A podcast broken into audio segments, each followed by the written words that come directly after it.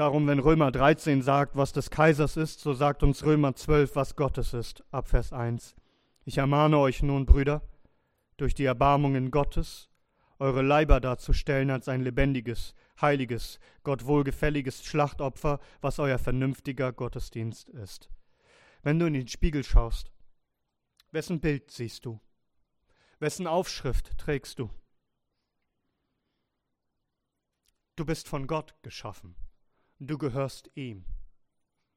In der Offenbarung Kapitel 22 heißt es ab Vers 1, Und er zeigte mir einen Strom von Wasser des Lebens, glänzend wie Kristall, der hervorging aus dem Thron Gottes und des Lammes in der Mitte ihrer Straße und des Stromes, diesseits und jenseits, war der Baum des Lebens, der zwölf, der zwölf Früchte trägt und jeden Monat seine Frucht gibt, und die Blätter des Baumes sind zur Heilung der Nation, und keinerlei Fluch wird mehr sein, und der Thron Gottes und des Lammes wird in ihr sein, und seine Knechte werden ihm dienen, und sie werden sein Angesicht sehen, und sein Name wird an ihren Stirnen sein.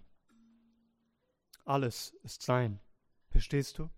Dein Körper, all deine Kraft, deine Zeit, deine Talente, dein Verstand, dein Herz, alle deine Liebe verdient er. Allen Gehorsam, allen Dienst, alle Ehre, er fordert es alles von dir ein, seine wahre Anbetung. Denk daran, worum es kurz zuvor geht, dass sie aus seinem Tempel eine Räuberhöhle gemacht haben dass sie Gott nicht gegeben haben, was sein ist. So viele Juden stritten sich darum, ja, was wollen wir den Kaiser nun geben, und haben übersehen, dass sie Gott nicht gegeben haben, was ihm zusteht.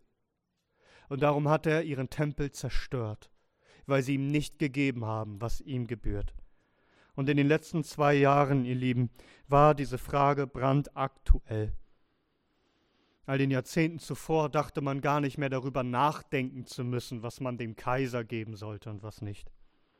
Und wie wurde gesündigt, indem man unserem Gott nicht mehr gab, was ihm zustand, was ihm gebührt, was ihm rechtmäßig gehört, seine Versammlungen, seine Anbetung, sein Gesang, der Dienst aneinander. Denn was man dem Geringsten getan hat, von Angesicht zu Angesicht, das hat man Christus getan.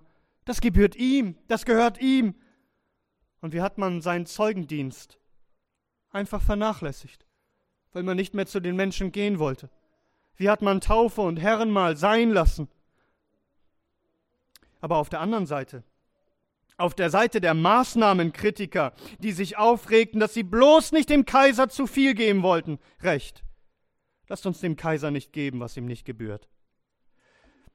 Aber sagt Christus nicht weiter, dass man Gott geben soll, was ihm gehört?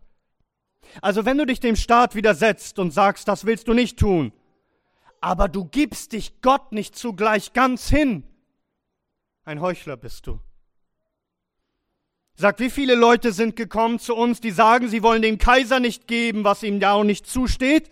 Und wie viele von diesen Menschen sind noch da?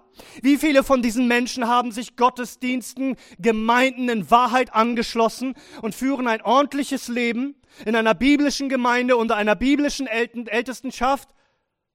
Nein. Was redest du davon, dem Kaiser nicht geben zu wollen, was dem Kaiser nicht zusteht? Und gibst doch nicht Gott, was ihm zusteht? und lebst nicht mit ganzer Hingabe für ihn und verehrst ihn mit deinem ganzen Leben, Heuchler. Was regst du dich auf über die Maßnahmen? Und führst doch nicht die Maßnahmen in deinem eigenen Leben durch, die Gott dir geboten hat, um Gott zu geben, was Gott gehört.